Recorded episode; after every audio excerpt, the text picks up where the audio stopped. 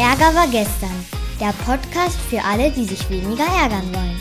Weniger oft, weniger lang und weniger heftig. Von Philipp Karch. Das ist übrigens mein Papa.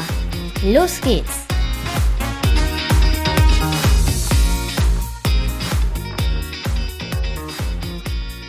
Ja, es ist Zeit mal wieder für einen Podcast und heute zum Thema emotionale Intelligenz oder emotionale Kompetenz. Auslöser ist äh, ein Freund von mir, Maurice, der arbeitet beim TÜV und sein Team will sich jetzt mit dem Thema mehr auseinandersetzen. Da habe ich gesagt, Mensch, dann erzähle ich doch mal ein bisschen was, äh, was ich so aufgeschnappt habe in den letzten Jahren. Und das ist der Podcast von dieser Woche. Fangen wir einfach mal an mit drei Thesen oder drei Mythen. Das erste, Gefühle haben im Berufsleben nichts verloren. Ne, diesen Satz hörst du ja immer noch und der ist sowas von 80er, weil wir können ja gar nicht anders als Gefühle haben. Die Frage ist, wie gehen wir mit Gefühlen um? Also beherrschen die Gefühle uns oder beherrschen wir die Gefühle? Aber dass wir Gefühle haben, ist ja alternativlos. Denn immer wenn wir in Interaktion sind, denken wir, wir interpretieren, wir bewerten und wir haben Gefühle. Also Wut, Ohnmacht, Schuldscham, Angst, wie, wie auch immer, die gucken wir uns gleich an. Zweite These, wer Gefühle zeigt, zeigt Schwäche. Ja, auch so ein weit verbreiteter Mythos, das stimmt so auch nicht aus meiner Sicht. Es hängt davon ab, wie du Gefühle zeigst. Also wenn du sagst, ich habe total Angst, ja, dann zeigst du natürlich Schwäche. Aber wenn du sagst, ich habe Angst vor dir, mit dem tiefen Blick in die Augen, dann bist du in der Verletzlichkeit stark. Du kombinierst also Stärke und Verletzlichkeit und sprichst über dein vermeintlich schwaches Gefühl, Angst und wirkst dadurch stark. Also genau das Gegenteil von Schwäche. Dritter Mythos, wir sind unseren Gefühlen ausgeliefert. Ja, in der ersten Sekunde. Also wenn dich Wut überkommt oder Schuld oder Scham, da kannst du jetzt nicht sagen, ich will das Gefühl nicht haben. Das geht nicht. Aber du musst nicht länger als ein, zwei Sekunden diese Gefühle fühlen. Das liegt dann wirklich an dir, was du draus machst. Gucken wir uns drei Aspekte an. Einmal Emotionen verstehen. Also was sind Emotionen, woher kommen die, wie kann ich die wahrnehmen? Zweitens Emotionen wahrnehmen. Ich werde sechs Gefühle hier vorstellen, und zwar Wut, Ohnmacht, Schuld, Scham, Angst und Trauer. Ich merke die mir mit WOSSAT. WOSSAT ist also das Akronym. Wenn du über den ersten Buchstaben nimmst, Wut, Ohnmacht, Schuld, Scham, Angst, Trauer, WOSSAT. Wie können wir uns WOSSAT merken? Über den israelischen Geheimdienst, der heißt nämlich Mossad. Und der Mossad gibt sich natürlich nicht zu erkennen. Keiner läuft mit so einem Mossad-Emblem darum, so wie Eintracht Frankfurt oder Borussia Dortmund, sondern der ist ja immer, der versteckt sich und aus Mossad kann man Bossad machen. Man, wir drehen das M um, wir machen aus dem DNT und schon sind wir beim Bossad angelangt. Also das ist das, der zweite Aspekt heute, Emotionen wahrnehmen. Und der dritte Aspekt ist Emotionen steuern. Also drei Themen, Emotionen verstehen, Emotionen wahrnehmen, Emotionen steuern. Fangen wir an mit Emotionen verstehen. Und da, was ist erstmal Emotion? Also, wir können erstmal festhalten, dass ähm, das Wesen einer Emotion ist eine innere Zustandsänderung auf bis zu drei Ebenen, nämlich körperlich kannst du Gefühle wahrnehmen, auf geistiger Ebene das Denken oder die Seele, der affektive Anteil. Und wenn ich Gefühle oder äh, Emotionen sage, dann sind das für mich Synonyme. Emotion geht zwar weiter, also Gefühl wäre nur der affektive Anteil, das, was ich fühle, und die Emotion ist auch, was ich denke und körperlich empfinde. Also Puls oder Hitze oder körperliche Anspannung, Muskulatur, das wäre dann eher Ausdruck der Emotion, aber für jetzt Gefühl und Emotionen als Synonyme. Ja, Qualität, es gibt angenehme und unangenehme Gefühle. Ich würde nicht von positiven oder negativen Gefühlen sprechen, weil negative Gefühle assoziiert, dass die negativ sind, also schlecht, aber davon kann gar keine Rede sein. Es sind halt unangenehme Gefühle. Also Schuld ist ein unangenehmes Gefühl, aber es ist nicht negativ, denn es ist ja wichtig, geradezu positiv für dich, um dir auf die Schliche zu kommen. Du bekommst ja Schuld, damit dir was klar wird. Dazu später mehr. Die Entstehung Gefühle, Emotionen entstehen als Reaktion auf eine eigene Bewertung einer Beobachtung. Das heißt, wir haben immer eine Beobachtung, zum Beispiel jemand verdreht die Augen, dann interpretierst du das als Ablehnung. Das könnte ja auch eine zertifizierte Nervenkrankheit sein oder der könnte Heuschnupfen haben oder eine Fliege ist ihm reingeflogen.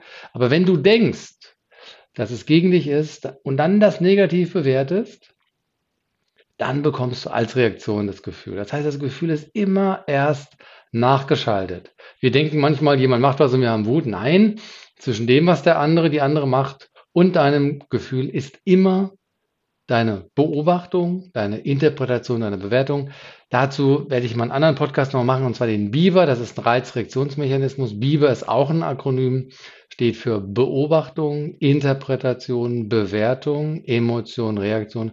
Aber wir wollen den Podcast hier ein bisschen klein halten. Deswegen, was ist der Nutzen von Emotionen? Die Not der Emotionen sind eine Rückmeldung beziehungsweise eine Info über die eigene Bedürfniserfüllung. Das heißt, Unerfüllte Bedürfnisse führen zu unangenehmen Emotionen. Das ist der Kern der gewaltfreien Kommunikation. Unerfüllte Bedürfnisse führen zu unangenehmen Emotionen und erfüllte Bedürfnisse führen zu angenehmen Emotionen. Und deswegen sind die Emotionen so wichtig, weil sie Gradmesser sind. Sie sind quasi Bioindikatoren, die dir unmittelbar sagen, ob dein Umfeld zu dir lieb ist.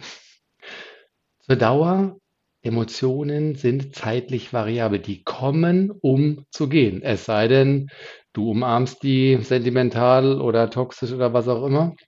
Dann kannst du die natürlich auch züchten und über Stunden, Wochen, Monate, Jahre hinweg konservieren. Aber eigentlich kommen die Gefühle nur kurz, wie so Ohrfeigen oder Arschtritte, um dir was zu sagen.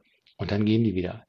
Zu den Kategorien, es gibt drei Arten von Emotionen. Ganz wichtig, dass man sieht. Es gibt Basisemotionen, das sind diese Wasserteile. Wut, Ohnmacht, Schuld, Scham, Angst, Trauer. Dann gibt es sogenannte Mischemotionen. Das sind mehrere von denen kombiniert. Zum Beispiel Ungeduld wäre sowas wie Ohnmacht und Angst. Vielleicht ist da auch Wut drin. Neid, da ist sowas drin wie Ohnmacht und Trauer. Ne? Du bist ohnmächtig, dass der andere, die andere mehr hat als du und du bist traurig. Und das sind dann diese Mischemotionen, die sind auch gut, aber die sind nicht ganz so hilfreich, weil sie ja etwas vermischen. Deswegen, wenn du da wirklich fortschrittlich, aufgeklärt damit umgehen willst, dann wende dich immer den Basisemotionen zu und erkenne das Mischemotionen wie Mischfarben. Ne? Also grün ist eine Mischung aus Gelb und Blau und es wäre eben sauberer zu sagen, ich habe Gelb und Blau, weil es informativer ist, als zu sagen, ich habe Grün. Ähm, und dann gibt es Pseudo-Emotionen, ganz heikles Thema, mache ich mal einen eigenen Podcast nochmal, oder das kommt in die Anti-Ärger-App rein. Pseudo-Emotionen, die klingen wie Emotionen, sind aber keine, zum Beispiel, ich fühle mich übergangen. Ich fühle mich übergangen ist kein Gefühl. Aber halb Deutschland denkt, das ist ein Gefühl. Warum ist ich fühle mich übergangen kein Gefühl? Weil es ein Gedanke ist. Ich denke, dass jemand mich nicht wahrgenommen hat, mich übergangen hat. Und welches Gefühl habe ich dann? Naja, vielleicht Trauer. Ich fühle mich ausgegrenzt. Ist kein Gefühl. Ich denke, dass ich ausgegrenzt bin. Wie fühlst du dich, wenn du ausgegrenzt bist? Ja, auch wieder so was. Ich fühle mich ignoriert. Ich fühle mich whatever. Immer dann, wenn es heißt, ich fühle mich, kommt meistens kein Gefühl. Das ist so ein bisschen die, die, die Ironie oder die Tragik oder was auch immer oder die, die Verwirrung. Und wenn du kommst, daher kommst mit einer voller Emotion, dann kannst du einfach fragen, und wie fühlst du dich, wenn du das denkst? So kommst du dann in die Aufklärung quasi rein. Ja, was ist der Bossart? Also Grundsatz haben wir gesagt, unerfüllte Bedürfnisse führen zu unangenehmen Emotionen. Jawohl. Wenn dir das so bewusst ist, dann kannst du in drei Stufen demnächst mit deinen Gefühlen umgehen. Das erste ist, nimm Gefühle wahr. Oh, ich habe da ein Gefühl.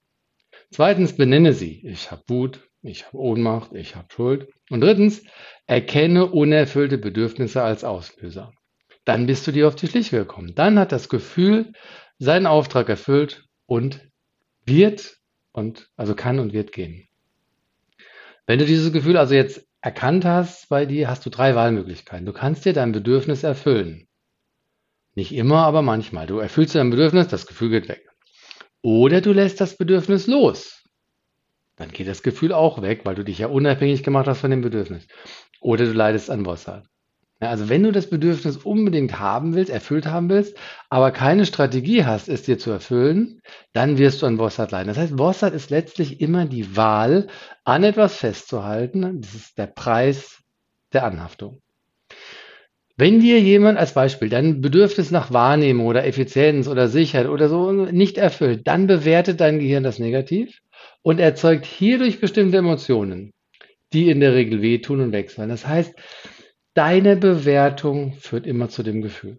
Und Wut, ganz wichtig, ist eine Verdrängungsemotion. Wut will dich ablenken von den Gefühlen, die wehtun. Du spürst zum Beispiel Schuld, weil du was angestellt hast. Dann kommt die Wut um die Ecke und sagt, ja, du könntest ja auch wütend über den anderen sein.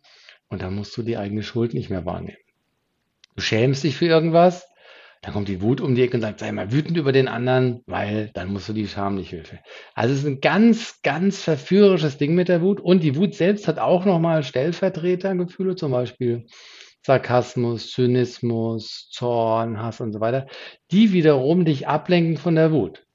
Das heißt, wenn du jetzt total im Hass angekommen bist, Darth Vader, dann darfst du irgendwann mal in der Wut, nämlich Anakin Skywalker. Anakin Skywalker ist Darth Vader. Anakin Skywalker wird zu Darth Vader. Die Wut wird zum Hass. Wenn du wütend bist und nicht aufpasst, wird aus der Wut sowas wie Zynismus, Verachtung, Sarkasmus, Zorn und so weiter und am Ende landest du im Hass. Deswegen ist es ganz wichtig, wenn du wütend bist, diese Wut nicht zu unterdrücken, sondern sich ihr zu stellen und zu gucken, wie du sie eben verarbeiten oder rauslassen kannst. Sonst wirst du irgendwann im Hass landen. Wenn du zum Beispiel in der Verachtung bist, dann weißt du auf dem Zeitstrahl, da musst du vorher mal in der Wut gewesen sein. Und wenn du in der Wut bist, musst du auf dem Zeitstrahl vorher in irgendwas anderem, nämlich in Ohnmacht, Schuld, Scham, Angst oder Trauer gewesen sein. Und die, die am tiefsten verwurzelten Gefühle sind in der Regel Angst und Trauer und Einsamkeit. Das heißt, du kannst es vorstellen wie so ein kaskadisches System oder wie so eine Matroschka. Draußen ist Verachtung, Zynismus, darunter ist Wut, darunter ist Ohnmacht und ganz unten drunter ist Einsamkeit. Das ist emotionale Kompetenz, dass man da hinkommen kann. Ja, gucken wir uns jetzt noch diese sechs Gefühle an, die ich hier vorstelle, nämlich ähm, Wut, Ohnmacht, Schuld, Scham, Angst und Trauer. Also bei Wut ist der Gedanke, ich habe Recht, du nicht. Du hast also geurteilt gegenüber gegen, äh, deinem, deinem Gegenüber, du hast über ihn geurteilt. Was ist der Nutzen der Wut? Der, der, Wutzen, der, der, Wutzen, der Nutzen der Wut ist eine Gegenkraft zur Überwindung von Widerständen. Nehmen wir die Ukraine.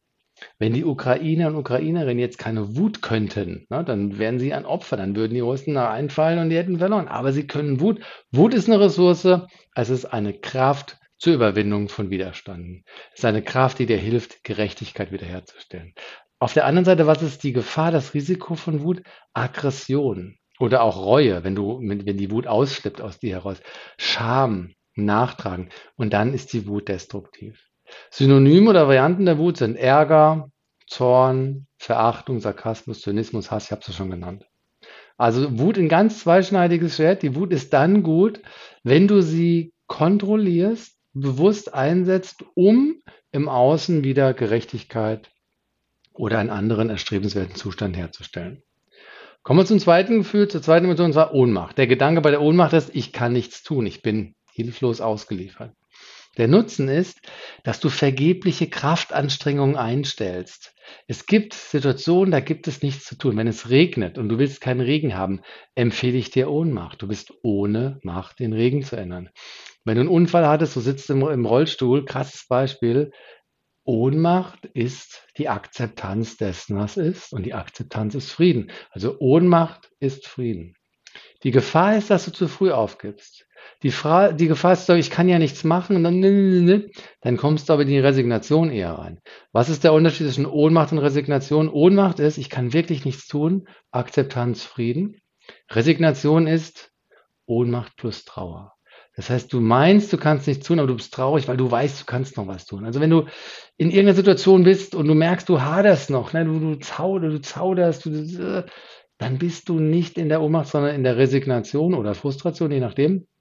Und dann gilt es noch was zu tun, vielleicht was Unkonventionelles, vielleicht gilt es wirklich dann äh, mutig irgendwas zu tun. Und dann, wenn das auch nicht klappt, dann bist du bereit für die Ohnmacht. Also Gefahr, verfrühtes Aufgeben. Ein Synonym wäre Hilflosigkeit. Kommen wir zum äh, nächsten Gefühl, zur Schuld. Der Gedanke bei der Schuld ist, ich habe dir was angetan. Ich habe Mist gebaut, du hast jetzt einen Nachteil. Was ist der Nutzen der Schuld? Sie ermöglicht Verzeihung durch andere. Wenn du dich schuldig fühlst und deine Schuld ausdrückst, also nicht so, sorry, ne, sondern wirklich so, ich bitte dich um Verzeihung, dass ich das angetan habe. Ich bitte dich um Entschuldigung, es tut mir leid. Tiefer Blick in die Augen, benennen, was du für Mist gebaut hast. Und dann sagt der andere, ich verzeihe das wieder. Okay, dann bleibst du in der Gruppe drin. Gruppenzugehörigkeit ist der Nutzen der Schuld. Das haben wir evolutionsbiologisch gelernt.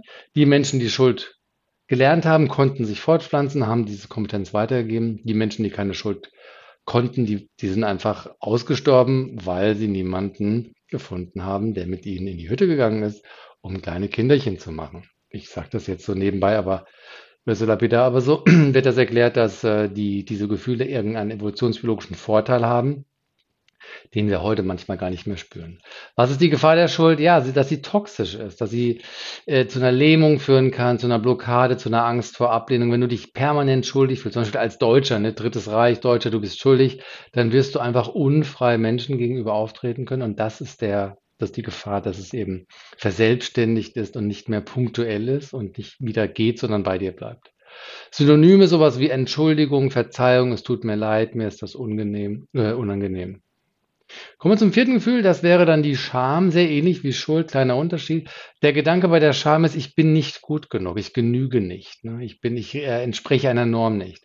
Auch hier der Nutzen ermöglicht Verzeihung durch andere und damit Gruppenzugehörigkeit. Wenn du Scham zeigst, wird, äh, wirst du eher wieder aufgenommen. Ne? Er schämt sich ja. Du furzt irgendwo, ne? wirst rot, oh mein Gott, ja, das ist Scham, okay, da.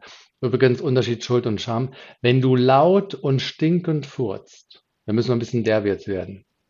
Dann spürst du wahrscheinlich Schuld und Scham, weil laut, was denken die über dich? Es stinkt, die anderen haben Nachteil. Wenn du nur leise furzt und es stinkt, was spürst du dann? Schuld, aber keine Scham. Wenn du nur laut äh, furzt, spürst du Scham, aber keine Schuld. Und jetzt kommt der Kracher. Furz ab heute leise und nicht stinkend. Und du wirst nie wieder Schuld und Scham. Also ich denke, wer, wer dieses derbe Beispiel zulässt, wird nie wieder den Unterschied zwischen Schuld und Scham vergessen. Die Gefahr wie bei der Schuld ist, dass es toxisch wird. Lähmung, Blockade, Angst vor Ablehnung, Ausgrenzung. Wenn du dich schämst, weil du lispelst, weil du eine große Nase hast, weil du irgendwas nicht kannst. Meine größte Sorge, meine größte Scham ist ja, bei Günter Jauch, bei Wer wird Millionär zu sitzen und gleich bei der, bei der Eingangsrunde die einfachsten Fragen zu, zu reißen und dann in der, Eingang, in der, in der äh, Fußgängerzone, sondern alle zeigen mit dem Finger, das ist doch der Typ, der bei, ja, was für ein Blödsinn. Das ist dann toxische Scham, dass man irgendwie ohne anders heraus irgendwie Angst hat, abgelehnt zu werden. Äh, Synonyme für Scham wären Peinlichkeit. Kinder sagen oft, das ist mir peinlich. Das ist ein anderes Wort für äh, Scham. Minderwertigkeit, Unterlegenheit, Bloßstellung. Das wären alles Synonyme dafür. Kommen wir zur vorletzten. Das ist Angst. Und zwar die Angst ist der Gedanke, ich könnte etwas verlieren. Angst bezieht sich immer in die Zukunft. Was ist der Nutzen der Angst? Sie hilft dir, dich einzustellen, dich vorzubereiten auf mögliche Verlustszenarien. Meine Eltern sind jetzt Ende 70 und mein Gott, Leben ist endlich und ich habe Angst, dass sie bald sterben und diese Angst hilft mir, die letzten Tage, die wir zusammen haben, zu genießen, beziehungsweise mich einzustellen auf den nahenden Tod, dass er nicht überraschend kommt. Der Nutzen ist also, vorbereitet zu sein auf die Trauer, die später kommt. Dazu komme ich gleich. Die Gefahr ist, dass die Angst sich verselbstständigt, dass du Skepsis bekommst, Pessimismus, Blockade, Lähmung. Ich habe zum Beispiel Riesenangst mit dem Klimawandel. Ich verstehe immer noch nicht, was wir hier mit der Erde machen. In Berlin, diese ganzen Leute, die mit ihren scheiß Autos rumfahren, ey, geht's noch? Alle fünf Minuten kommt eine Straßenbahn, ein Bus. Würde alles gehen. Ich habe Angst, dass wir unseren Planeten hier ficken. Ich habe Angst vor den Taliban. Ich habe Angst vor Jobverlust und so weiter. Das sind teilweise sehr ungesunde Ängste. Der positive Anteil der Angst ist die Vorsicht. Die Vorsicht hilft dir, handlungsfähig zu bleiben. Die Angst lernt. Synonyme der Angst sind sowas wie Bedenken oder Sorgen oder Unsicherheit, Nervosität, Scheu, Schüchternheit. Es gibt ganz viele Begriffe. Von morgens bis abends hörst du die und eigentlich steckt immer Angst drunter. Aber die Leute schämen sich, die Angst zuzugeben und dann sagen sie, ich habe Respekt, ich habe keine Angst, ich habe Respekt davor. Leute, ganz ehrlich, ich innerlich immer so, nee, ist Angst. Aber du schämst dich gerade, die Angst zuzugeben. Aber wer hat die Größe zu sagen, oh, du hast recht, erwischt, ich habe gar keinen Respekt, ich habe Angst. Ne? Ist schwierig, weil die Scham ist echt ein großer Brocken, der uns auf dem Wege steht. Die sechste äh, Emotion wäre Trauer. Ich habe etwas verloren. Also die Angst bezieht sich auf die Zukunft, die Trauer auf die Vergangenheit. Also die Angst wandelt sich sozusagen in Trauer um, wenn sie sich bewahrheitet. Was ist der Nutzen der Trauer?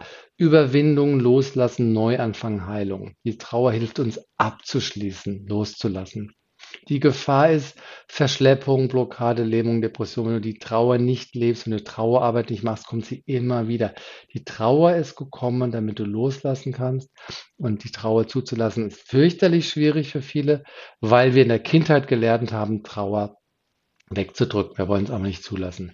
Synonyme für Trauer wäre sowas wie niedergeschlagen, betrübt, schade das, es wäre so schön gewesen, wenn. Also die Trauer lugt auch dauernd durch, aber es ist mit viel Scham behaftet, zuzugeben, dass man traurig ist. Ich habe damals in der Kindheit, in der Jugend das öfter mal gesagt und dann kam oft so, oh, eine Runde, eine Runde Mitleid für den Philipp. Dann habe ich irgendwann entschieden, ich will die Trauer lieber nicht zugeben, weil das isoliert mich. Und jetzt fange ich an, sie wieder zuzugeben, weil es hat einen Vorteil, wenn man sich der Trauer stellt, denn sie ist ja ohnehin da. Ja, wir haben uns jetzt sechs Gefühle angeguckt. Also Voss hat vorher ein paar Grundbegriffe zu, zu äh, Emotionen. Und jetzt käme der letzte Teil, nämlich Emotionen steuern. Äh, was können wir da machen? Das sind insgesamt zehn Strategien und ich merke, ich bin schon mal 20 Minuten. Deswegen mache ich einen zweiten Teil draus. Schließe hier erstmal und wünsche euch viel Spaß mit den Emotionen, die immer wieder uns im Weg stehen. Bis zum nächsten Mal. Ciao. Das war eine neue Folge von Ärger war gestern, dem Podcast von Philipp Karch. Hat dir die Folge gefallen? Ärgerst du dich jetzt weniger oder ärgerst du dich jetzt sogar noch mehr? Der Podcast geht auf jeden Fall weiter und wenn du magst, bist du wieder dabei. Bis dahin, viel Spaß mit all den Ärgerangeboten.